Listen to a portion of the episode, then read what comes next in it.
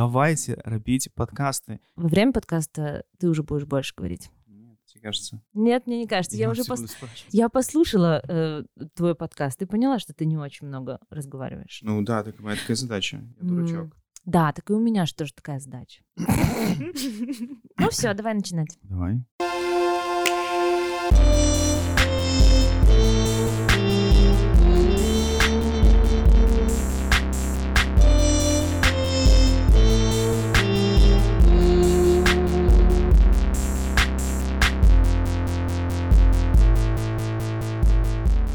Всем привет!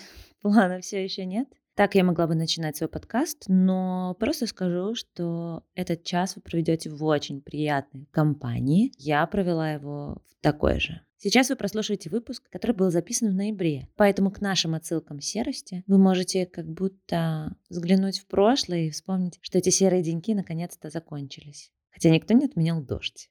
Сегодня с моим выпуском случилось то же самое, что и с моей жизнью. Он пошел тотально не по плану. Я подготовила вопросы, но что-то пошло не так, и от этого выпуск получился только лучше. Не будет дисклеймера о том, какой он сегодняшний гость, потому что вы все услышите, и надеюсь, он вам понравится так же, как и мне. В скобочках он очень хороший журналист и специалист своего дела. И я все-таки добавлю ссылки в описании. Ведь для записи этого подкаста он сделал явно больше, чем я. Это как микроспойлер к тому, о чем мы расскажем в выпуске. Кроме прочего, хочу вновь поблагодарить каждого слушателя, даже если ты присоединился к моему подкасту только сейчас, начиная с любого, надеюсь, тебе понравится. Всем тем, кто слушает меня через Apple подкасты. Было бы здорово, если бы у вас получилось поставить мне звездочки, а еще лучше отправить комментарий, потому что я до сих пор не знаю, как э, работает статистика в Apple подкастах. А все-таки интересно было бы узнать. Всем остальным, кто слушает через другие платформы, я тоже предлагаю попробовать поставить мне оценочку и отправить комментарий. Например, о том, какой выпуск вам понравился больше, какой гость вам понравился больше, или, может, что-то наоборот не понравилось. Кажется, вы уже готовы присоединиться к нашему разговору. Все, мы уже начали есть, значит, можно начинать записывать подкаст. Я еще и никогда... пить и пить мы пошли пить И Пошли пить. У нас по, по два кубочка. Итак, ты слухал мо- мой подкаст? а, так я чуў твои подкасты калі яшчэ даўно першы вы першы гэты ну, сезон Мгм. і цяпер таксама трошки паслухаў красей там з фатографкай дакладна Мгм. было ж такое Да, так, я, было. я не выдумаў і яшчэ калі ты на ну я зараз не узгадаю але яшчэ так слуху прычым не ца- не там не кавалкамі а цалкам праслухаў так. О, вот это да. Э, Перед нашей встречей я тоже послушала твой подкаст. Вот они встречи. І я паслухаў не перад сустрэчай я паслухаў раней Ранее я смотрела именно выпуски, которые вы делаете, о Мгм. которых мы еще поговорим. Так как я в любом случае хочу со всеми поздороваться и сказать всем приветики, омлетики, пистолетики. Пистолетики мы убираем, омлетики оставляем. Хватит этих пистолетиков. Сегодня знаменательный день. Не потому, что он первый серый, максимально серый день, потому что он не первый серый день, а нас ждет еще много-много таких. Но это знаменательный день для меня, потому что первый раз в своей жизни я записываю подкаст в микрофон. Свой подкаст в микрофон. Чужие подкасты в микрофон я уже записывала, свой подкаст впервые. Очень интересно, очень приятно. Ставьте лайки конкретно тому, что этот человек, с которым я сегодня буду разговаривать, принес всю эту аппаратуру ко мне домой, написал, давай я возьму микрофоны, и мы запишем твой подкаст микрофоны. Это первое, почему этот день знаменательный. Второе, ты мой первый гость, который по своему гендеру не женщина. Ого А вось гэта цікава Ты мой первый с мужским взглядом гость. Сейчас очень с- страшно говорить мужчина-женщина почему-то. Ну, у меня такой какой-то ступор. Все, хватит. Даю тебе слово. Привет. прывітанне я яшчэ трошки не даеў але прывітанне так прывітанне ўсім і вельмі радую што мяне запрасілі ў падкаст я некалі некалькі блин я некалі сам напрасіўся паспрабаваў Вось і вось чакаў колькі год але дачакаўся таму вельмі рады што так атрымалася што я тут і ем пірог Обещанного могут ждать три года, но ты ждал меньше. мне пашчасціла Да, так да. Я всегда говорю эту фразу и буду говорить, если вы хотите попасть ко мне в подкаст, пожалуйста, напишите мне об этом. Возможно, нам есть что обсудить. Но ты первый, кто написал. Мгм. Ну я таксама лічу што калі хочацца ну калі нешта падабаецца і ты разумееш што можаш нешта сказаць і чаму не напісаць так асабліва калі в адным горадзе можна жыць і бачыць адзін адно аднаго адзін аднаго і класна так но это интересно что в городе тебя никогда не встречала ну я просто хаваюся так хорошо мне всегда интересно и пока что мне это все еще интересно кем ты мечтал стать когда вырастешь а я пока поем пирог я заўсёды марыў стаць спартовым каментатарам і вось дзяцінства так у Мяне такая была. Я просто вельмі люблю спорт глядзець по тэлебачанню ўсё дзяцінства глядзеў все там что показывалі і такім чынам вось не падавалася что гэта самая класная прафесія якая толькі існуе у свеце і я так і марыў так. А какой спорт тебя так захватил?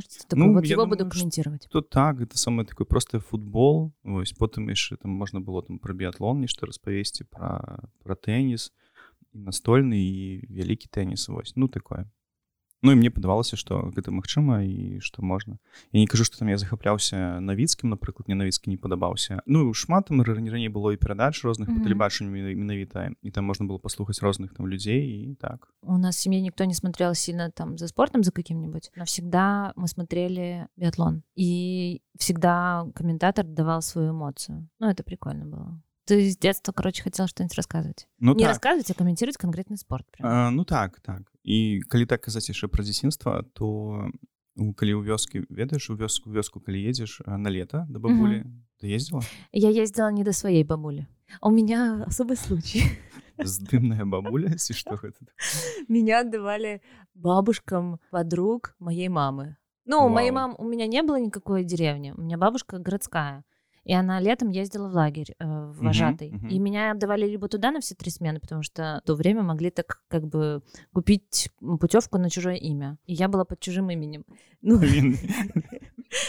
Так это криминал почался. Криминал, да. И у нас был, на самом деле, из нас можно было делать целый отряд из тех, кто так ездит. У нас было человек 10 точно. И мы там так и выросли. Серьезно? Ты просто, значит, не входила в этот клуб. Ну так. Вот. И пока все там на одну смену приезжали или на все лето ездили к бабушке, я ездила в, ну, на все лето к бабушке, но еще куча детей. Или, когда не получалось, мама не хотела, чтобы я сидела в городе. У нее всегда было очень много подруг, как и у меня. У нас такие, мы очень общительные. И у ее подруг там я с ними тоже хорошо контачила, и они говорили, о, а давай я тебя отвезу к своей маме. И все, отвозили меня к чужим. Я, на самом деле, я сейчас представляю эту ситуацию, меня каждый раз отвозили вообще к чужим людям и оставляли mm-hmm. с чужими людьми, которые с утра ходили на поле. Я сама себе такая предоставленная была. Ну, блин, я бы тебе так само на поле працаваць трэба каб была не там сама Нет. сабе они сказали ну что ты гости ну так так так это ж такая вясковая гісторыя драж цікава была бы тебе свая бабуля вёсцы о хадзіла б там ты ў поле кароў пасці і гэтых далей так мусіць чытала сидела Дык а ў маім дзяцінстве ў вёсцы атрымліваецца што калі казаць пра каментатар гэта трошки пазней же стала там можа пасля 5 6 класа. А так просто я там выдумляў розныя гісторыі і распавядаў там бабулям там на лаўках яны сидзелі слухали мне там ну і верылі там я такі там ніж неверагодны про просто сачыняў просто так там. Як я дапамагаў калі дэм быў у горадзе ну, вёску летом калі там горадзе там нейкім мнеснікам дапамагаў ён там нейкі ну красі ўсё там все там выдумаў такія гісторыі все такі булін клас давай дисклеймер был что это выдуманная история? Невядома не не не не. Я вось вельмі много чытаў і я вось жыў у таких таксама нейкіх фэнтазійных сваім сусвеціцы фэнтазійным які там сам прыдумляў ну і такім чынам я так яго распаўсюджваў яшчэ на іншых Вось. Ну, то есть, смотри, ты его выдумала, другие думали и верили в его реальность. То есть, получается, ты просто придумал реальнасць для других людзей ну так так. Ну быццам бы таксама і для іх было добра гэта такі быў бабулін падкаст так? Я для бабуль распавядаў нейкія гісторыі там ну быццам бы чытаю нейкую кніжку і ну так я кажу што шмат чытаў калі таксама бабулі там кніжкі браў на лета не на лета і ўсё гэта ну таксама у галаве нейкім чынам стваралася і mm -hmm. мне трэба было была такая патрэба распавесці Ну а потом получается все логично если ты так рассказывал потом ты запал на этого каментатора Ну так так потым пачаў слухаць мне падавалася што гэта класна так што можна нешта глядзець нешта ведаць там пра гэтых людзей якія там займаюцца гэтым спортам і распавядаць і распавядаць тое што ты бачыш. А яшчэ таксама калі ксаць пра бабулі пра вёскі то у вёсках жа ну тэлевізараў не заўсёды там было і тэлевізор там менш глядзелі. Все равно все слухали радыё і калі ты слухаеш радыё ну таксама ты нешта уяўляеш ці ты чуеш таксама як гэта можна распавесці так можна ну вось там адчуць вось пабачыць нават на вону заплюшыць вочы і пабачыць гэта все ну так мне падаецца што гэта ўсё нейкім чынам паўплывала. Как я знаю ты пашоў на журналіст учиться не Нет. Почему мне всегда казалось, что ты пошел на журналиста учиться? Ой, не. Потому что ты работаешь журналистом. Насамрэч не я, я паступаў на журналіста не паступіў Опачки. так і не паступіў на журналіста таму што я хацеў таксама ж калі паступаць гэта ж а, трэба было ў аўдыёвізуальныя сМ калі каб трапіць і там патрэбны былі вельмі шмат карцінейкіх публікацый трэба было прывесці гэтак далей і я вырашыў што типа не пацягнуў мне былі публікацыі дарэчы пісаў у мясцовую газету у раённую газету не мясцовую белазерску няма не было газеты і ў беразаўскую ну то бок мне былі некалькі публікацый але як апынулася ну я быў не, не так падрыхтаваны добра да жыцця што калі там ну нехта там збіраўся паступаць у такі ўсё у БДУ гэта буду аўдывідуальна візуальныя сМ там іх публікацый было я не ведаю ну блин на 500 кніжак ну, ведаеш там прывозілі просто нейкі такія зацемкі ну заметкі такія вось прывозілі там ты заметак было там там сотні просто такі блин ну то бок яны про гэта пашлі думаць там можа нават пасля 9 класа а ну, я там толькі там 10 з нас нешта пачаў пісаць ну, таксама нейкія спартовы там заметкі пісаў нешта такое у газету. Але ў мне не было так шмат я зразумеў што ну не атрымаецца так чаму я ж таксама не паступіў. Быў першы год калі можна было здаваць толькі тры тэсты. Mm. да мяне можна было здаць колькі заўгодна і просто выбіраеш дзе там табе найлепшыя балы і паступаеш куды хочаш. А з майго года там так атрымалася што можна было здаваць толькі дзве мовы ой одну мову на на журфак трэба было паступаць там два іспыты і яшчэ потым там ці пасачыненне трэба пісаць mm -hmm. нешта такое Я думаю ну чаму ось можна тры тэсты і вось я здаў тры беларускую мову рускую мову ну вырашыў праверыць як там усё і гісторыю беларусі я рускую мову здаў вельмі добра там по-моему каля 80 а беларускую вельмі дрэнна А мне не взялі беларускую мову тому что беларуская здавалася раней і ўзялі там што дзве мовы так апынулася што нельга так здаваць мне ўзялі там беларускую так і атрымлюся што мне ўсе гэтыя балы якія быццам бы ну больш-менш былі такія дастаткова нармальныя ну яны просто карацей выкінуў вось Ну, это очень странная система. Ну так, не, ну так, так, так. Тогда Просто... это все, это только первый год, и там а, все они... так... Ясно, они еще не наладили ее тогда. Ну так, и я так ось трапіўся гэтую так само свою пастку. Ось я тады ўсім расстроюся, расстроюся, і наогул я першы год я вучыўся у каледжы, я па першай адукацыі тэхнік, электрык, по сілавым і высокавольтным сетям, сеткам, нешта такое, вось так я нават працаваў электрыкам калі што то бок гэта не тое што там я вывучыўся і все я працаваў на станцыі у гомлі я працаваў у мінаменскі моры пад станцыю подключаў якая там нешта робіць ну карці я паспеў папрацаваць так. А как тебя занесло все-таки в журналістику Ну гэта ж такая ведаеш мара і да. ну блин а навошта ты дажыць калі не імкнуцца до такога і атрымліваецца што я пасля колледжа папрацаваў трошки і зноў вырашыў паступіць на журфак. Ізноў не паступіў і пайшоў вучыцца думаю ну і ладно типа хер з вами пойду вучыцца на гістфак mm -hmm. я скончыў гістфак і калі вучыўся на гістфаку трапіў на курсы трэба тут запікаць будзе беларускай асацыяцыі журналістаў там карацей то таксама прайшоў нейкія курсы пачаў нешта таксама пісаць і мяне потым параілі на радыё якую таксама нельга называць цяпер але тады гэта все было нормально. Не скончыў універсітэт і пайшоў працаваць у карону тэхна тэхніку прадаваць. І мяне запрасілі на дарэчы на вучобу у Польшчу каб типа прыязджай. Ну то бок я прыйшоў э, сумоўе. І мне сказалі о класна там падыходзіш прыязджай типа мы цябе яшчэ павучым як трэба працаваць на радыё што там трэба як там рабіць і тады возьмем. І я такі ну типа клас і я кажу на, на працы типа мне трэба на два тыдні з'ехаць на вучобу але я уже дамовіўся мяне замяніў чалавек які са мной працуе ну, бок не, не тое что там ну тому что у нас там змяняліся нормальная ситуация. так. І мне такія кажуць не я кажу сэнсе не кажу типа не так типа я тебе не адпишу будешь працаваць як ну по сваім раскладзе я такі Окей і больш не прыйшоў на працу. Праз два месяца я забраў сваю трудовую кніжку так, працоўную кніжку Ну мяне звольнілі па запрагу вось гэта апошні мой запіс у працоўнай кніжцы але ну красей за гэтыя гады не ведаю колькі ж прайшло ну ні, ні разу не пашкадаваў так потым паехаў працаваць туды і я вёў навіны спорту. На радыё бок ну, гэта вельмі блізка так. Пра што марыў быццам бы яно амаль што да, дайшло так почти вообще mm -hmm. это прям попадание 90 95 97 процент ну так так. Тому вось цяпер мне трошки ну мары таксама у журналістыцы нейкія там ёсць але ну ўжо там можна быць не звязаны з каментатарствам Хаця я не выключаю што калі-небудзь хаця б паспрабую нешта такое так тому что гэта mm -hmm. цікава але ну так я журналіст я могу сказаць што я журналіст так. Я как бы не связана никак с журналистикой, но то, что я вижу в Беларуси, меня как бы очень сильно грустит из-за того, что я вижу, конечно же, как газеты которых когда-то было больше, становится их совсем мало, и то, что есть, оно, ну, мягко говоря, как бы вопрос, то, что ты видишь. Но потом я смотрю в интернет, и раньше, ладно, тоже там было больше, а сейчас тоже все меньше. Но все равно остается какой-то контент, который все остаются как будто бы становится меньше тем открытых, о которых можно говорить. И как вообще оставаться в этой профессии, когда твое место в этой профессии как будто бы забирают. Просто э, я вижу, как журналы, которые остались онлайн-издания, как они тоже потихонечку переквалифицируются в медиа про давайте мы попутешествуем про Бел... по Беларуси, потому что уже как будто бы на самом деле не о чем больше даже сказать, чтобы тебя не прикрыли, не закрыли, и вообще, чтобы ты остался хоть каким-то медиа. Вот, как э, остаться в этой профессии и не, как говорится, не закрыть глаза и не сказать, все, я ухожу, раз вообще тут вообще не о чем-то больше разговаривать. К чему веду вопрос? К тому что я знаю, что делает нотатник. Я вижу, что вы ездите по каким-то белорусским деревьям, деревьям, деревьям. Лазим. Лазите по деревьям. Чего вам уже ездить? Так с Леной Штык можно полазить по деревьям. Походить по Бресту и полазить. Я вижу, что вы как будто бы открываете по-новому белорусскую спадщину для тех, кто об этом даже не задумывался. Потому что, когда я смотрю этот контент, там есть, конечно, контент и вот какой-нибудь такой хайповый, и прям понятно, что это вот такой интересный. Наприклад. Наприклад, когда вы в, лаг... в лагеря в эти детские. Ага, ну, угу. в смысле? Добре. Опять же, у меня есть бэкграунд с детскими лагерями. Угу. Именно поэтому я такая, блин, как это выглядит. И это реально и крипово, и так прикольно, и интересно. И я очень редко мотаю выпуски какие-нибудь, но там я вообще вот так вот сидела и смотрела, потому что это правда интересно. А есть еще и про жихарол у вёсках.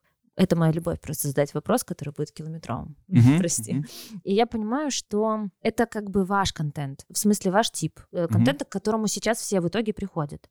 А в своей голове я вижу примеры, как люди писали про город, а сейчас пишут просто про путешествия, так же, как и вы. Как ты считаешь вообще, как э, оставаться журналистом в очень экстремальных ситуациях? Как ты с этим справляешься? Ды не ну ніяк не заставацца журналістам ну, тут Ну, то есть, получается, надо... варыянтаў няма ну так ну то бок сэнс у тым што у прафесіі журналіста ёсць жа нейкія прынцыпы імі кіравацца калі нешта робіш пішаш і гэтак далей і калі ты там быў займаўся журналістыкай у напрыклад у палітычным или там эканамічным медыа ну зразумела што складана і ну заставацца ў прафесіі можна калі ну ты знойдзеш у сваёй галаве кампраміс. Кампраміс вельмі складана адшукаць таму ну мяне няма на гэта пытанне такі такога адказу таму мне падаецца што ніяк не заставацца. Мы таксама такая журналістыка ўсё ж ну ведаеш ну то бок мы гэтым і займаліся але гэта хутчэй больш не журналістыка у нас. Я так думаю а больш такое стварэнне кінакантэнту такога дакументалістыкі нейкай. Ну гэта трошки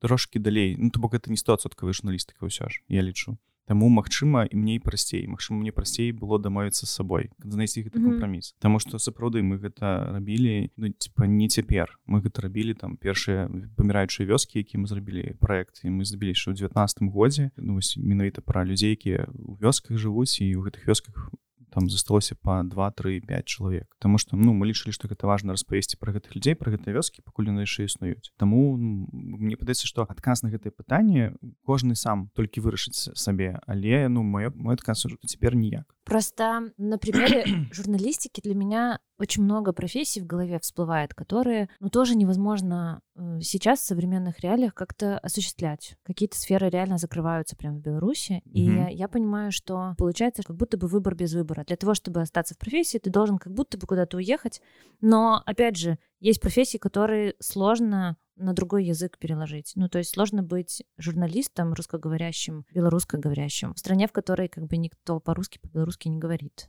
Вот. Н- я вот тут паспрачаўся потому что Мгм. якраз такі шмат хто выехаў і калі казаць про тую самую Польшу так то там же якраз шмат хто журналістаў знайшлі там працу ці там нешта адкрылі і працуюць там некаторыя нават пішуць што мы працуем м, ўжо типа не для беларусаў а для з'ехаўшых беларусаў тому для беларусаў якія Мгм. жывуць уже там і калі казаць нават про Польшу ну там там вельмі много ўжо беларусаў і нават калі узгадаць Польшу Дык колькі беларусаў ездзілі ў Польшу там з 90-х нулявых десятых гадоў просто на закупы. І калі казаць пра менавіта пра ўсходнюю Польшу дык там і расійскую беларускую мову добра разумеюць тому что яны іх называется размаўляюць маюць зносіны калі там да, прадавалі нешта ну то бок можна гэтым займацца там. І то есть это как вариант получается продолжение все равно? Так так. Ну ніхто менавіта так вырашылі то бок пытанне калі ўз'ехаць і там заставацца ў журналістыцы Ну і плюс да гэтага можна ж падвышыць мову той краіны куды з'ехаць з'ехаў я ведаю нават по-моему Грузіі таксама там некалькі журналістаў засталіся журналістамі напрыклад то есть они э, туда уехали там просто остались... ну так. Так ёсць ёсць уже некаторыя краіны здесь рускамоўныя медыя яшчэ засталіся ёсць краіны ну дзе можна там подвышыць нешта а яшчэ ж некаторыя журналісты просто ну як і намяняць прафесію ёсць яшчэ акрамя таго что было нейкія нават у беларусі часопісы ці газеты вось такога кшталту калі там пишутць про нейкі ну, беларуская чыгунка іх там есть свая унутраняя mm, газета это как так у белаві есть э, журнал так, про так. полеты ну вообще просто там про ўсё mm -hmm.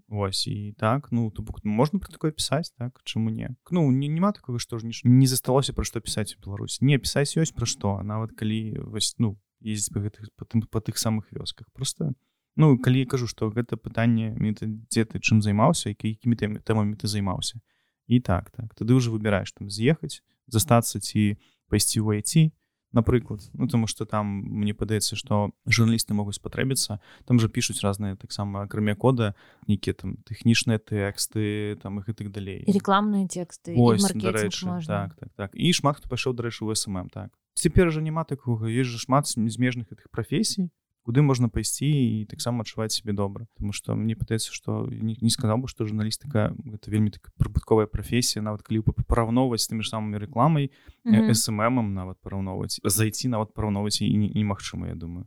Ось хотя я не ведаю Не, ну я ведаю, але ну так, не поравнать. Ну, это классно, что ты сейчас именно так ответил на этот вопрос, потому что, по крайней мере, в моей голове хотя бы какой-то позитивчик возник потому что пока что я как-то что-то загрустила. Просто как я для себя сравниваю людей, которые прямо идут на журналистику, вот они для меня примерно очень сильно схожи с твоей историей. Это люди, которые как и врачи, выбрали когда-то, что они хотят этим. Ну, если ты дошел уже до обучения, и если ты дошел уже до работы, ты уже как будто бы прошел много фильтров. Ну, реально надо быть сильным, смелым и умелым для того, чтобы все это писать, всем этим заниматься. А еще самое главное, ну, это профессия, которая занимает кусок твоей личной жизни. В смысле, она тоже забирает очень много. Это не просто ты пришел как э, кассир в ну так, это не да. с 7 до 5, так, да, это да, безумовно да. так. Вот, и поэтому для меня это такая, как будто бы профессия людей, которые в это верят, и когда с этой профессией что-то случается, как будто бы такой вопрос, а как же, ну, дальше быть. И поэтому, если можно действительно переквалифицироваться, то это супер. Не, ну так, ну, журналісты ж часам гэта разумныя людзі. Мне падаецца, што ну, конечно, так, так ж... просто туды таксама не ідуць, хаця ну я не ведаю, што што цяпер разлічваюць людзі якія ідуць у журналістыку напрыклад так про што яны думаюць і аб чым яны мараць ёсць мне вельмі хацелася даведацца если бы ты сейчас поступал на журналі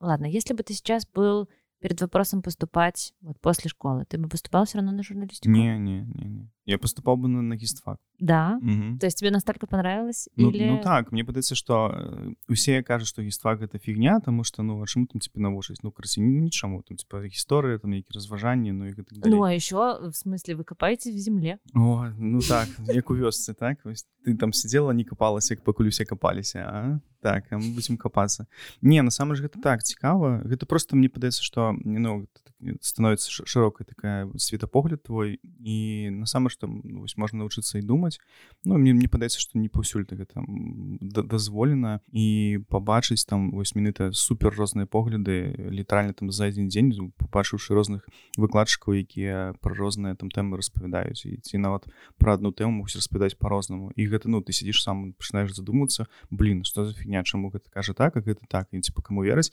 ты прыходзіцца ты мусіш самому самому разбірацца сядзець там самому нешта чытаць гэта клёва А калі казаць нават пра журналістыку я калі не памыляюся то напрыклад у Англіі няма нават прафесіі ну журналіста ў сэнсе вну журналістыкі ты туды ідзеш напрыклад вучыцца на доктара а пасля такой ты навучыўся на доктара ты ідзеш по там год ці два mm -hmm. ты вучышся ўжо ці па як пісаць то бок ты эксперт атрымліваецца ўжо ў нейкай сферы і ну з гэтага ты можаш стаць таким класным журналістам умоўна ў гэтай сферы ці там ну ўжо там пра нешта яшчэ але там по-моему няма ну там гэтых як это называется не, не, не то не, не той что прафесія як называется гэта факультэта вось это журналісткі по-моему там няма я могу памыляцца але по-моему у Англіі менавіта гэта так адбываецца ну может быть я не знаю Але ну гэта гэта прикольно Ну это прикольная система, да. Mm -hmm. Того, что ты, получается, специально, ну, сначала себе так сужаешь так Google. так. Але ну тому что ну а, а хто вось журналіст вось ты вось на жыфаку вучыш вучышся і чаму тебе там могуць навучыць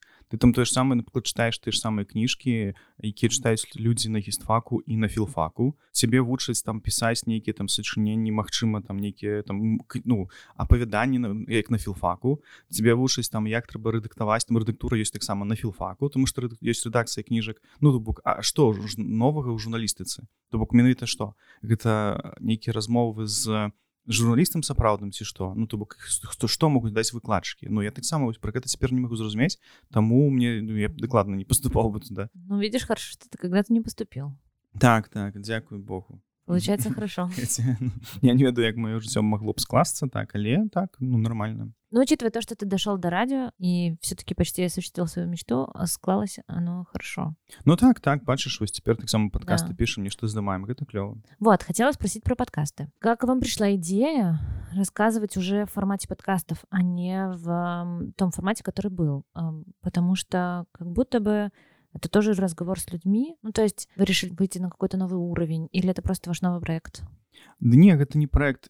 Увесь час что у нас есть нататнік там ну амаль увесь час можа там першых два, два гады ці можа тры я не думаў про про подкасты. Але потым ну нават папрацаваўшы трошки там на радыё Ну і мне падабаецца гэты сам фармат ось аўдыо і я бачыў як гэта все развіваецца ну то есть чытаў некаторыя падкасты мог паслухаць там расійскі ці украінскія а, і замежныя таксама бачыў як там людзі маглі здымаць выкладваць на YouTube там было шмат праглядаў на гэта насамрэч там цікава ці там самы папулярны падкаст там у ЗША гэта як там крымінальную гісторыю распавядаюць mm -hmm. журналісты. Ой да журналіст распавядаць крымінальную там гісторыю якая там адбылася. Ну і моўна там усе прыходзяць слухаць што там будзе далей. То бок гэта таксама кніжка такая і ну мне гэтага не хапала ў нас. То бок у нас ніхто амаль гэтым не займаўся.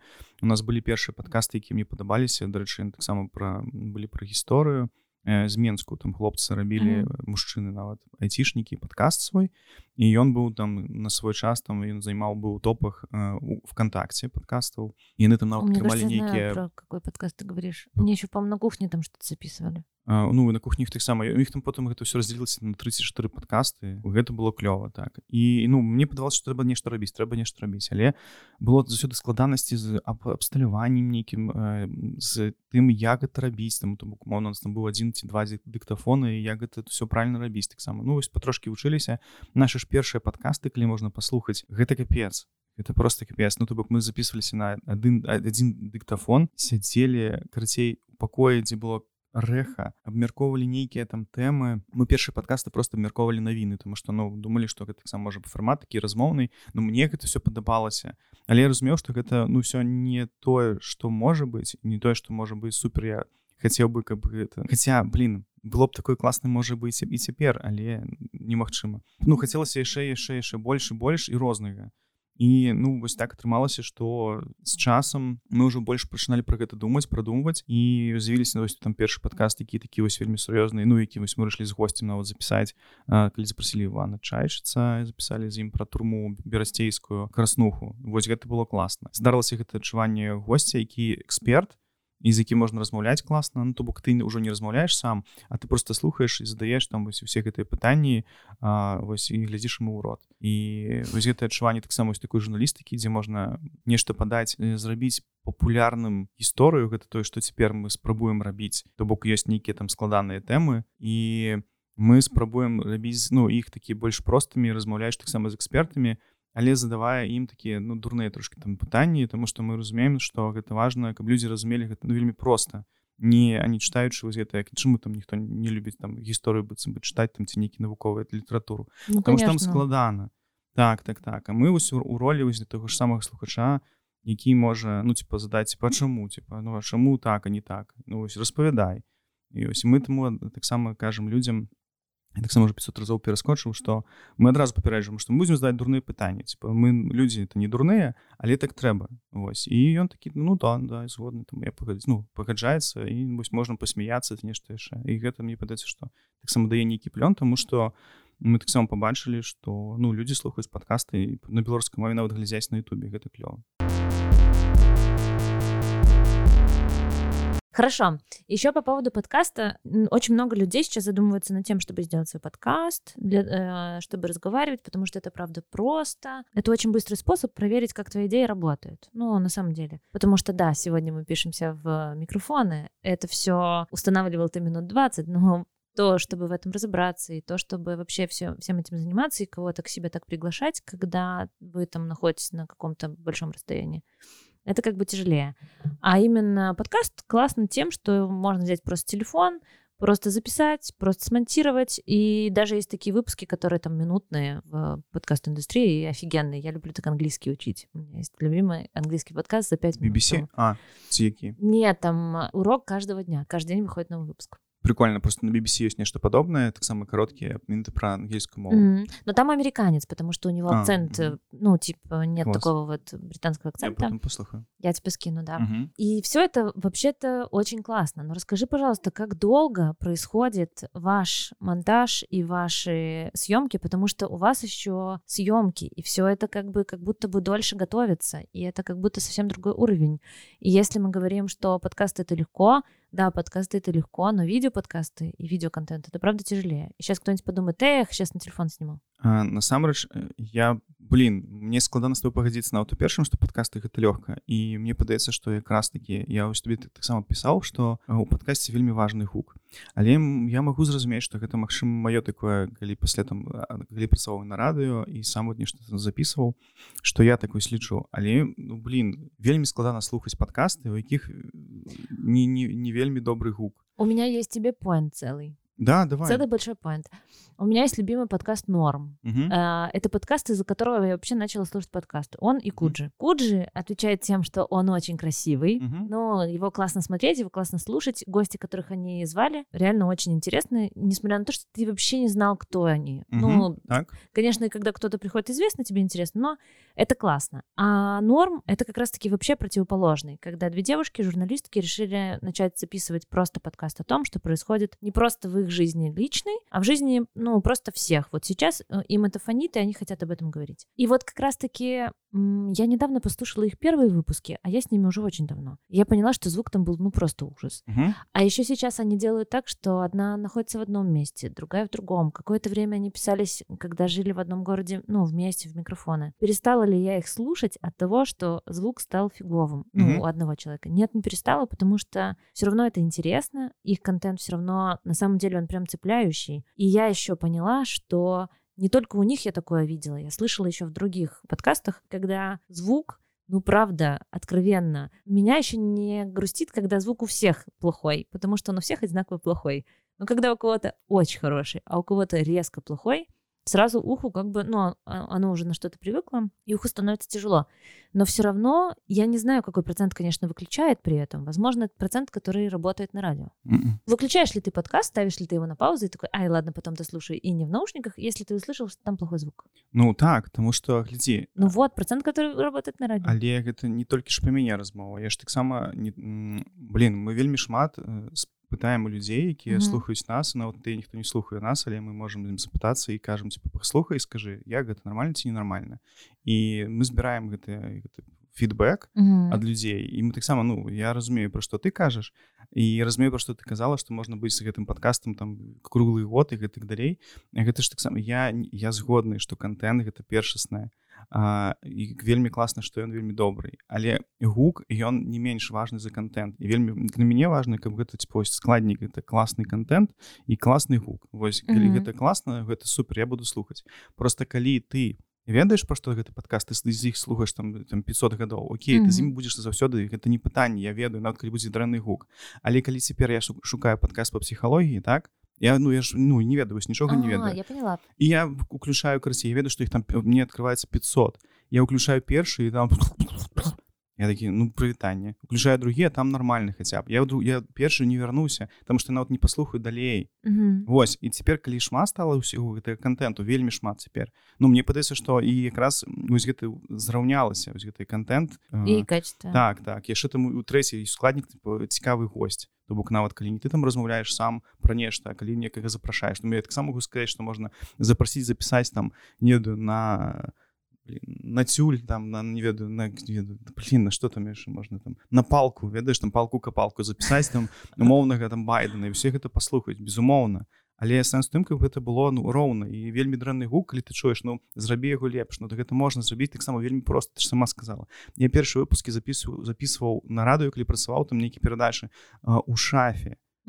У шафе накрываючыся коўдрай ну то бок і каб гэта было нормально Да, э, тут я понимаю. ну Это просто хорошо, некаторыя понимаю. і так просто я я ўпэўнены што я не слухаю гэты падкаст норм Норм. я не слухаю яго але паслухаю і мне я ўпэўнены што яны таксама я не скажу што яны замарашваліся з гукам але ён быў нармальны Да, он, он- да, они старались. Ну Чесно. так яны ж не тое што там просто селі такія ну паразмаўляем будзе у нас класная тэма то нас паслухаюць не ну гэта ж сам так не, не працуе я разумею все гэтыя поинты у нас вельмі шмат спрэчак але я кажу мы таксама збіраем фідбэк і вельмі шмат людзей кажуць што типа ну гэта гаўно тому что вельмі mm. дрэнны гук я гэта не буду слухаць і ўсё то бок гэта не то што там я прыдумаў тому что я працую на раду не не мы нават я могу э, з розных падкастаў выразаць часткі і дасылаць людзям нават гэтай часткі могуць у падкаст потым не ўвайсці там Мгм. нейкія цікавыя і вось кажуць па як што там не так што не так? Мы калі набывалі мікрафон я был атрымліваецца што я рабіў А мы правяралі мы крацей уключалі э, ось не, не так давно было.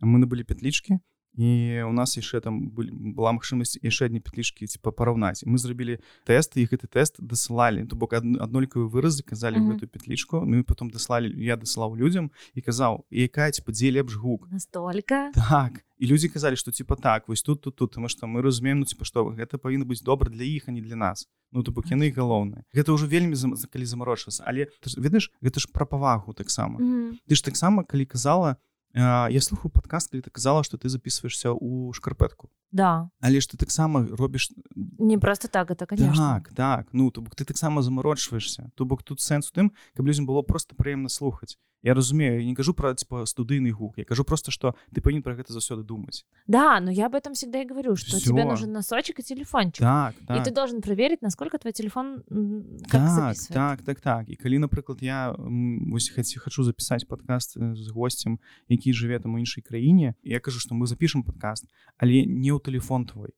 Знайдзі калі ласка дыктафон і ён знайшоў дыктафон ён мне даслаў таксама э, аўдыо я кажу вось я паспрабаваў я кажу о клас нормально можна парабіць ну вось так. Ну і гэта не складана то бок цяпер гэта... Я прошу всех найти iPhone. ну так таксама можна дарэчы iPhone таксама прадаюць такі мікрафончыкі маленькі Да, я видела, да, да, да, классные. але ну дыктафоны гэта таксама цяпер гэта такая ну мне падаецца што можна адшукаць э, у 10, ну, там з 10 сяброў у аднаго будзе Вось Мгм. просто трэба падумаць у каком можа быць ёсць такі маленечкі дыктафончыкі але все равно там будзе трошки лепш чым у телефон звычайны напрыклад Мгм. і ну гэта не складана ж просто спытаць гэта ну я кажу гэта про тое что ты ж таксама гэта все робіш але ты думаешь что не у мне гук не самы класны і таму гэта не галоўнае не галоўна каб ты замарочвалася з гэтым разумееш і ты гэта робіш таму нельга сказаць что ты типа такая у мне там дрэнны гудрашы гук у тебе это нормальный калі что. Ну, хорошо.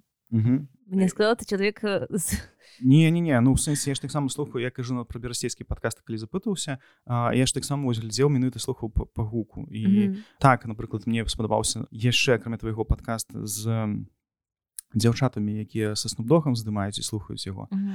а, вось там капец вось і вось за гукам мне вельмі ну мне цікава але яго не магу слухаць больш там там за 10 хвілін не хочаш выключ тому что там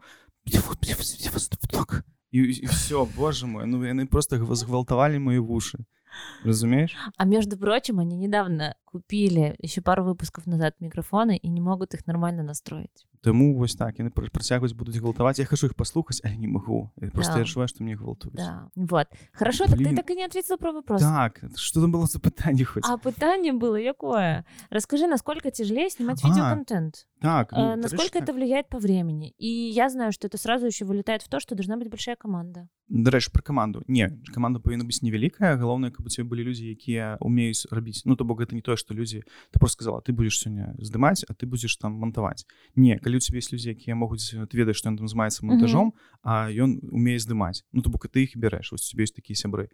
І ўсё ну то бок гэта выключна там іх час. І калі казаць просто пра відэа мне падаецца самае складанае гэта адшукаць добрае месца для здымак у нас жа няма ніякіх студый напрыклад так і мы стараемся вось нешта адшукаць такое лезем до гэтага госця то бок мы по максімум дазваляем яму быць у домашняй абстаноўцы да. сёння тут і мы здымаем там не ведаю у хаце мы здымалі Алену бронеславну прыехалі да яе на яе кухні мы здымалі ну каб яна распавядала про тут про беларускую кухню ну каб яна была ёй было добра каб нам было ну там як мо, як мы хочам ну сэнсе што пофігу на нас і каб людзям было зручна то бок мы думаем про людзей калі у цябе ёсць газеты у камандзе там хто здымае дарэчы хто здымае можа сам монтаваць часам то бок усяго тады два чалавекі трэба mm -hmm. разумееш ну бы не так і шмат. А калі ты умееш здымаць і сама і можаш у кадры здесь мне падаць што можна нават адной справіцца калі у цябе ёсць гэта ну там паставіць дзве камеры.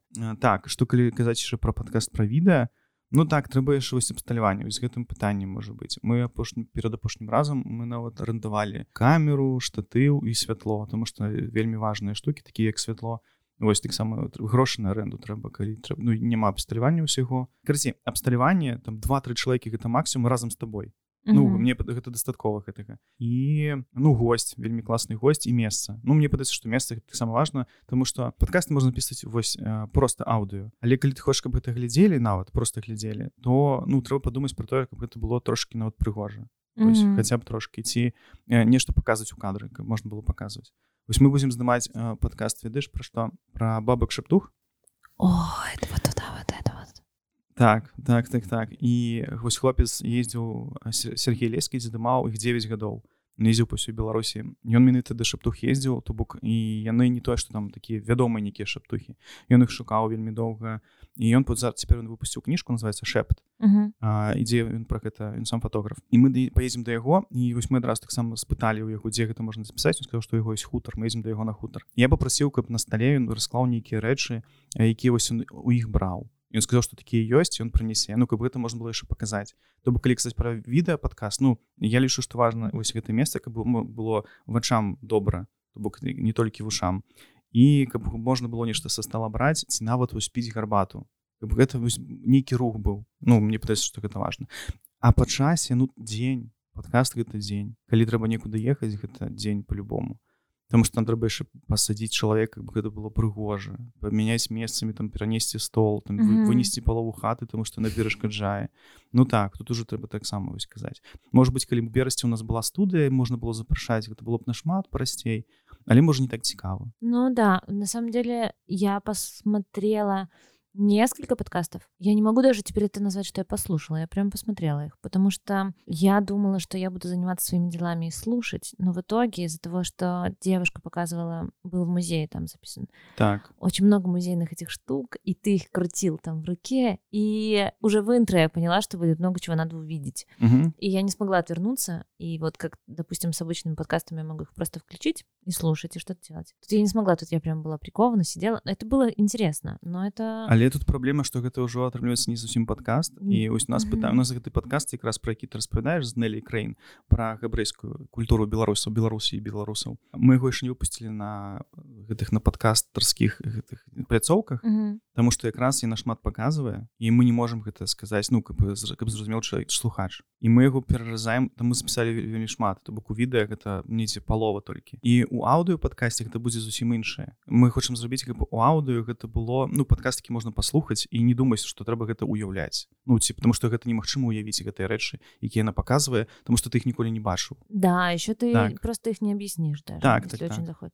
таму у нас ну карасей падкаст у аўду ён будзе іншай Вось пра гэта ж але іншыя там іншыя пытанні і гэтых далей трэба таксама про гэта думаць заўсёды тому что з аўдыо не заўсёды так просто и ну из вида. Вот с этим я тоже уже сталкивалась, когда Куджи слушала, и они что-то такие говорят, о, ну вот ты же в байке в этой сидишь. И я такая в этот момент, ладно, запомню, потом mm -hmm. зайду, посмотрю, в какой байке он сидел. Mm -hmm. Вот так, так, так, я згодна. Потому что вельми шмат контенту успоминаешь на уши, но вот теперь, когда все вельми хутко, вот на ютубе часто включаешь и слухаешь, а не глядишь. Да. И вот, и когда ты разумеешь, что треба уключить, и ну, час потратить. Ну, часом это классно, цікаво, а когда у тебя часу нема, такие, блин, блин, ну вот, и это так, есть питание. Але, ну, про это треба думать завсёды так у нас апошні падкаст выйшаў менавіта на Ютубе яго не будзе а мы толькі ў падкасці цяпер і гэта пра дзяўчыну Еву якая рэпетытарка працуе ў Мску набыла сабе хату ў вёсцы і завяла сабе троху коней. Ну вось там аўдыо падкаст выключна аўдыо падкасты там можна ўсё гэта зразумець тому што ўсе як выглядаюць коні як выглядае вясковая хата Ну і там нічога такога няма. Але вельмі класны падказ вельмі раю паслухаць тому что гэта неверагодна. Там дзяўчына якое там еду важыць там можа максимум 55 кілаграмаў. Ось уе два коні здаравенных і поні. і яна на вот, ну, карсіпоні нават выратавала каб потому што быў дрэнны гаспадару яе Ну яна вось жыве ў вёсцы і там крыці называюць ведзьмай тому что ну яна жа одна і тры конюць по як можна спраўляцца такі блин что такое? І гэта цікавая гісторыя так вось яе можна паслухаць так я еще не слушала но явно послушаю потому что мне интересно когда люди переезжают из города во-первых в вёску потому что теперь это часто очень mm -hmm. такое явление достаточно. Так так вот. А во-вторых, как э, потом этот быт, он, ну, они же не просто перенимают чужой быт, они же еще, ну, свои какие-то фишки туда вносят. И как они уже, ну, вот как я, городские, могут с этим справиться всегда очень интересно. Ну так мне падаецца что она про такое таксама трошки распавядала я запытаўся я там типа як ее прынялі і там яна сказала что яна бясплатна раздае вось аднавяскоўцам бабулем там гэта навоз з-пад каней потому что гэта вельмі важная штука. А я про такое нават не падумаў ніколі что там ну яна типа у вёсцы спаруды гэта такія ну типа э, ну скарб такі что трэба аддаваць кажа мне типа козі молоко даюць там вось там, ну так так натуральны обмен то бок у вёсцы может быть натуральным обменам блин выжываць Ну гэта прикольно так да интересно. Крызі пачакай і все да. яшчэ про гэта мінімум два чалавекі mm -hmm. гэта класна то бок калі у сябе чалавек які можа монтаваць і здымаць супер і ты можаш размаўляць і ну вось з абсталяваннем заўсёды пытанне з абсталяваннем усё mm -hmm. Вось. А па часе колькі гэта ўсё мантуецца ну таксама гэта залежыць ад часу тому что ну мы ж нас жа не то что там працуюць на нас людзі не то бок кожны займаецца сваёй справай таму прыклад на вось мы дзень здымаем і у ну, прыкладна тыдзень монтаж ідзе mm -hmm. і таксама ж на монтажы табе монтажор сюды дасылае типа вось так нормально ці ненармальна Ну то бок это таксама нейкія абмеркаванні то бок змантаваць гэта мне ну, склеіць умоўна там з трох камер. Гэта не так складана але трэба ведаць что ты хочаш пакінуць і что пакінуць цікавага і там что там дамаляваць что там каб гэта было ну таксама можна было побачыць ну тут трэба замрачыцца каб тебе таксама глядзелі хотели паглядзець Ну сделаем конкретно этот выпуск максимально подкастерским которым он не планировался быть но будет максимально подкастерским я читала в книжке которую я уже называла один раз в этом подкасте пошумим то в Америке же все происходит и парень этот работает на радио ну работал на радио в Америке они делали даже транскрипцию полностью всего выпуска для того чтобы быстро текстом удалить и потом, если что, это в аудиодорожке удалять. Скажи, сталкивался ли ты когда-нибудь с какими-то необычными методами, как, ну, как вы пользуетесь, например, на радио, допустим, может быть, есть какие-то лайфхаки, как э, монтировать выпуск, или на радио всегда лайв? А, не, ну на радио не, безумоўно, не заўсёды лайв, і, ну, карацей, ёсць же такія штукі на, на, на дыктафонах, калі там сидзіш, на, на дыктафоны записываешь, там можна націскаць і рабіць там маркеры, то бок ты адразу будзеш ведаць, што гэтае пытанне ты дакладна хацеў бы пакінуць, тому mm -hmm. што яно цікавае. Ну, тому што з выпуска там шмат часу можна займаць там нешта, калі толькі разгаворыш чалавека, і там націскаць просто на гэтыя меткі ці просто записывать сабе на паперку типа что 18-15 ну ты глядзіш там колькі дыктафоне mm. что типа тут стопудова трэба паставіць А ну нейкіх лайфхакаў я не ведаю все равно потым прыходится прыслухаць подкаст і выписывать нешта такое цікавае для затраўки якую на пачатку потым ставіш і зараз яшчэ там такое пытанне было я хацеў на яго адказаць типа лайфхаки нейкія лайфхаки. Про лайфхаки. Ну, не, ну, видео, ну, когда делаете. Просто видео прям Мне кажется, его и пересмотреть надо, пока пересмотришь, чуть-чуть устанешь, если три часа записи. Ну, гэта капец монтажору, так. Мой лайфхак — это, дарэчы, могу распесці. Я калі записываю подкаст, мне падаецца, што, блин, да тут все цікава. Ну, такое бывае. Ну, типа, гэта ж маё, гэта ж mm -hmm. я тут размаўляю, тут класны гость, таксама яго адшукаў. І монтажор, ён же не бывае з намі часта на здымках, ну, не заўсёды. Ну, амаль што не бывае. І я ему дасылаю і кажу, типа, вось паглядзі і, типа, зарабі подкаст. Ну, ён потым не дасылае яго, я бачу, што там паловы няма. Але я ведаю, што ён паглядзеў, ён пакіне пакіне вось цікавае і таму что я ему давяраю ну, то бок я, я лічу што яго курс нармальны што ён mm -hmm. таксама там глядзіць шмат ён мантуе шмат і ён зробіць гэта класна я ну там по-моему толькі аднойчы казаў что вось гэты калі ласка выдалі ці там нешта дадай А так я глядзеў ну так вось ён зрабіў класна Ну то бок трэба шукаць чалавека які вось будзе з тобой на адной хвалі і ты не будзеш ему казаць заўсёды типа что ты там блин чаму ты там не пакінуў гэты гэта ж класна Ну тому что сваё дзіця яно ж типа заўсёды ну, да.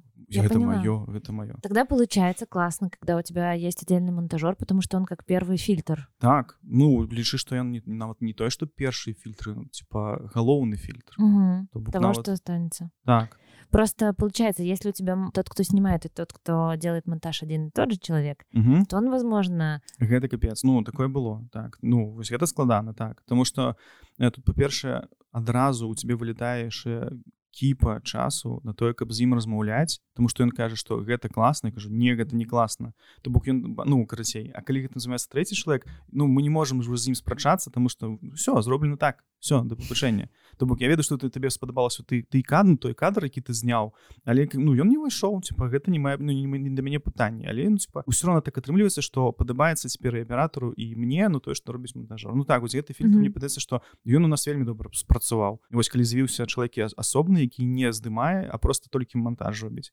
але яму вельмі складана. Таму што ён траціць на гэта больш часу чым мы. Вось мы трацім на гэта дзень каб там прыехаць там пасмяяцца там нешта яшчэ. Ну то бок мне падаецца нават прасцей. А яму трэба ўсё адглядзець. Потым яшчэ раз адглядзець таму што типа што паглядзець што там пакінуць што трэба выразаць. А там карацей ну і так мне што яму складана мне кажется, да, это очень большое. Вот я поэтому спросила, для того, чтобы те, кто задумывается, возможно, сделать подкаст, если думают, что видеоподкаст это вообще типа изи-бризи, мы сейчас снимем видео, Але ну ты казала там про тэлефоны Ну так не можна можна здарэчы снімаць на тэлефоны калі ёсць вось тры нармальных напрыклад тры айфоны аднолькавыя да, ну смонтировать. Вопрос же иногда не в съемке в самой. ну ведаеш цяпер Фотик у вось многих тоже дома есть. СММшчыкі кажуць типа вось там я рыл змонтаваў там за 5 секунд Ну можа там класна так можна і монтаваць я не ведаю можна там сам просто. Ну потому что я гляжу некаторых ну блин ну класна зроблена відэа ну падаецца ну клас можа быть насамрэч что нафіга замарачвацца калі можна нешта забіць з телефона ўсё я кажу что можа быть можна я не могу не, м- не буду сцвярджаць что гэта типа вельмі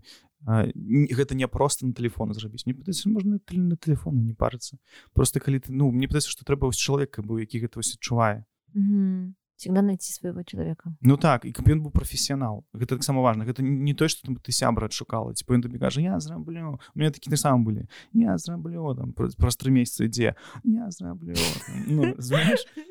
І Да, а, я а што ты яму такіх. зробіш ну типа ён Он же твой сябр да. так і ты типа яму не плач ніякі грошы Я такі і ўсё і у сябе няма просто матэрыяла у нас ну у нас ну ёсць такі матэрыял які просто не выйшлі а наконт транскрыпцыі мы цяпер нават э, падкасты ну транскрыбіруем і у нас на сайце яшчэ выходзіць тэкстам То бок мы ўсё вырашылі рабіць калі ёсць аўдыо дакладна будзе тэкст калі ёсць відэа будзе аўдыо і будзе тэкст таксама ну то бок каб усе калі ты візуал там ці любіш чытаць то ты ці у тебе няма магчымасці там уключыць нешта ты можаш Мгм. гэта пачытаць цяпер мы яшчэ здымаем пра сам працэс то бок у нас яшчэ будуць з'яўляцца цяпер кадры самога працэсу там здымак розных э, каб гэта яшчэ ўсю чацвёртым у нас ёсць сайт дзе будзе тэкст з фотамі ну гасцей там Мгм. гэтых ну ці паможа быць там як з лашадзьмі там як з евай А яшчэ цяпер вось гэты пра сам працэс мы будзем выкладаць вось на наш патрон так О, вообще класс. У вас будут такие бэкстейджи.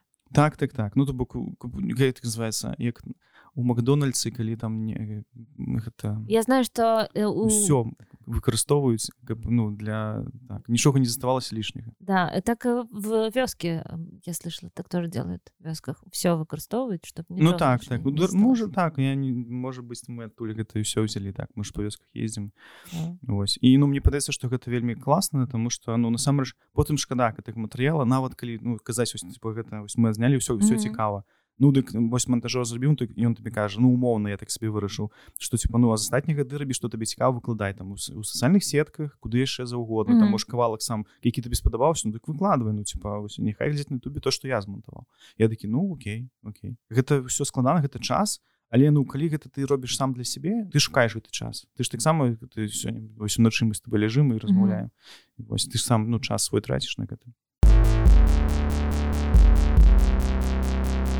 Будем закругляться. Мгм. И я хочу тебя спросить, скажи мне, пожалуйста, то, что ты бы сейчас не поступил в университет э, на журналистику, мы уже узнали с тобой. Мгм. Вот. Но какой бы совет ты себе сам дал года три назад? Мне падаецца што ён заўсёды адзін і я ну мне мне падаецца што на такое пытанне адказваю часам сабе Таму што ну часам задаеш такое пытанне типа што можа не зрабіў не зрабіў ці як бы рабіў по-іншаму Мне падаецца што м, я дарэчы яшчэ не стары але ўжо такі у, у гадах. Што трэба пачынаць як мага раней Я ведаю што шмат страхаў яны ну з маім жыццём іх все менш менш становіцца. И ну типа я могу там патэлефанаваць там запросіць каго-небудзь кого там его 20 гадоў думаю Божа гэта богі ну типа да іх але ўсе гэта ну ніхто не бог то бок і усе размаўляюць нормально звычайна і заўсёды трэба спрабаваць ну клікаць пра журналістыку просто напиши ці просто патэлефануй каб на себе звярнулі увагу. То бок няма нейкіх багоў і нават ну самы як табе падаецца нейкі там можа быць людзі які ніколі да не прыйшлі ў подкаст такі блин канешне там я ўсё жыццё мара ў падкасці бо мне там здымаюсь там на тэлебачанне я не хочу на тэлебачанне хочу размаўляць піць гарбату і есці там я там не могу. Вось і трэба рабіць гэта заўсёды ну то бок калі ты нешта вырашыў ну зрабі гэта цяпер як гэта сказаць ну дай сабе там тыдзень максимум там типа вось падрыхтавацца і так далей. Але mm -hmm. зрабі ну і зрабі вось. І не бойся не бойся. Ну типа карцей трэба заўсёды нейкім чынам змагацца са сваім страхам. І ўсё. І мне падаецца што так хутчэй все будзе атрымлівацца і потым все класней гэта будзе атрымлівацца. Угу. хорошо. Тогда еще один э, вопрос тоже такой про советы я тут спрашивала у людей, чтобы они себе насоветовали через год. Но я поняла, что этот вопрос из-за того, что все такое нестабильное, какой-то странный. А что бы ты хотел осуществить, возможно, в своей профессии, например? Вот ты говоришь, что надо не бояться, э, а есть чего-нибудь, чего ты боишься и не делаешь? Ну, мне падаецца гэта ўсё то, тое ж самае засталося просто я на гэта менш трачу цяпер часу са страхам гэтым крыцей mm -hmm. змагацца і ну так ну карцей паехаць там напрашвацца да каго-небудзь там просто ў госці і там з ім размаўляць потым прыязджаць зноў ўжо здымаць яго ну то бок раней про гэта нават не думаў што гэта типа немагчыма там некуды прыехаць А цяпер я ехаў сам адзін просто да незнаёмага чалавека ў лес блин і жыў яго там дзве ночы тому что ён сказал что там зможа там нам сканаваць фоткі ну, то бок раней конечно там пабаяўся б а цяпер думаю блин а чаму не чаму не ну типа красей выкарыстоўваць кожны момант які ёсць у цябе і кожны типа кожнага чалавека які хоча табе нешта даць і дапамагчы. Mm -hmm. вось ну типа скарыстацца гэтым то бок не не не штурхоўваць нікога. То бы заўсёды падумаць что типа ну блин гэта класна калі ты, ты можаш быць карысным чалавеку калі ён табе будзе карысным ну то зрабіць нешта з ім і скарыстацца. Ну это такое слово такое дурное да скарыстацца ну, да, типа, такой будто... карыслівы такі але гэты чалавек ён сам калі хоча себе звяртаецца заўсёды падумай что блин трэба падумаць сапраўды можа быць нешта будзе класнае і вось про гэта заўсёды заўсёды думаць і красі карыстацца з гэтымі людзьмі ну красі ствараць гэтымі людзьмі нешта новое. Ну, і... интересный вариант. Почему нет Угу, потом, да. карыстацца так, карыстайцеся людзьмі і все красі выключна заўсёды карыстайцеся і все Спасибо тебе большое, огромное за то, что ты ко мне приехал, установил, а потом все это будешь разбирать, а мне просто отдашь материал. Вот это интересно. А я буду тем человеком, который будет первым фильтром. Так, потом скажешь, на, что, о, блин, ничего не записался. Добра, дзякуй вялікі, што запрасіла. Я спадзяюся, што мы яшчэ пабачымся калі-небудзь дзе-небудзь і не толькі там на ровары будзеш ехаць не такого, гэта Максім. Вось таму можа там у адзінацатым сезоне твоих подкастов я заявлюсь до тебя. Хорошо. Угу. Все, теперь я скажу тебе, а ты слушал этот подкаст от Либо-Либо, который э, тоже сейчас все назвали как э, American Crime? Ученицы называется. А, я про яе толькі чуў дарэчы прачытаў не так давно ў твиттары типа о паглядзіце я блин гэта ж не про Беларусь не, не про Беларусь ну, нет но я а, а, я послушала. Просто суть в том, что я за два дня увидела рекомендации у людей, которые слушают подкасты, у людей, которые не слушают подкасты, у людей, которые связаны с подкастами. И причем я-то подписана как бы на малое количество людей, которые прям связаны с подкастами. И они все сказали про ученицы, и все сказали там, кто-то сказал, что я обязательно послушаю это со своим ребенком, потому что моему ребенку там 12, еще что-то. И я думаю, да что там такое? И Ровно один отзыв я прочитала, с которым я потом полностью согласилась. Ты включаешь, и реально не хочется остановиться. Их там 8 штук, их сразу там типа вы, выкинули в одно время, и они какие-то там по 40 минут, какие-то по 20, но это реально очень прикольно. Ну, гэта таксама гісторыя як American Crime. Ну то бок яны просто да. умоўна скапіявалі да. і типа вось прынеслі блин так я же кажу что ось у нас няма нічога і чым больш будзе гэта будзе класна тому запытаўся таксама пра берсельскія падкасты mm -hmm. якія не чуў давайте рабіце падкасты Ну, то бок я ведаю што шмат ёсць людзей цікавых які могуць ёсць пра што распавесці. Так это вельмі класна блин проліба ладно я добра я послухаю ну то бок я кажу что я бачу але ты именно э, послухай э, хотя бы ради того чтобы это вот там полностью журналистика и я прям угу. понимаю что это вот журналистика от слова вот как бы все угу. это только так и то, как она разговаривает и с людьми, которые э, были просто свидетелями, и с людьми, которые были пострадавшими, и с людьми, которые на самом деле делали какую-то фигню. Mm-hmm, и как mm-hmm. вот там вот эти моменты, когда они молчат, это настолько на тебя работает угу. сильно, и ты прям стоишь. Я даже в этот момент не могла что-то делать. Я прям физически останавливалась, хотя я все это просто слушала. Я одновременно готовила, ходила mm-hmm. в магазин, потом я придумала еще, чем я займусь, лишь бы в этот момент что-то слушать. Mm, класс. Но я уверена, что таких историй очень много, и я уверена, что и в Беларуси такие есть. Mm-hmm. Вот. У нас у нас не хапае так. У нас да. скорее это размоўныя подкасты, там типа эксперт не эксперт. Дарэчы, размоўных дарэчы вельмі мало, трэба таксама яшчэ больш. Mm-hmm. Але ну, з экспертам это мне падаецца таксама это одно из самых прост... ну про самое простае гэта калі ты сам нейкую гісторыю распавядаеш трошки складаней гэта калі ёсць нейкі госць ёсць mm-hmm. размоўная гэта трэцяе але вось такія гісторыі распавядаць вось ну будаваць гэтую кніжку аўдыо кніжку да. сваю. Гэта вось самае складанае і усяго наогул нас няма. І гэта вельмі шкада я спадзяюся што таксама хутка з'явіцца. Таму так трэба папрацаваць над гэтым. Так што вот хорошая історыя. Клас дзякуй вялікі. Дзякуй і табе. Внутри все